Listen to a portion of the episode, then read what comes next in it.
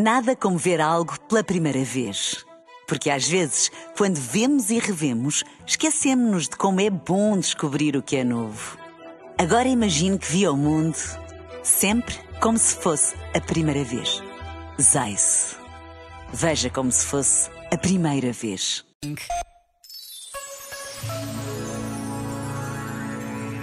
Há quem precise de agitar as ondas, de inquietar consciências. Há quem precise de bradar palavras agressivas, mesmo na convicção de que assim se faz o bem.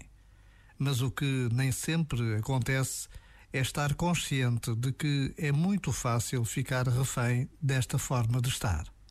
Acabar prisioneiro. Há quem precise de agitar as ondas, de inquietar consciências. Há quem precise de bradar palavras agressivas, mesmo na convicção de que assim se faz o bem.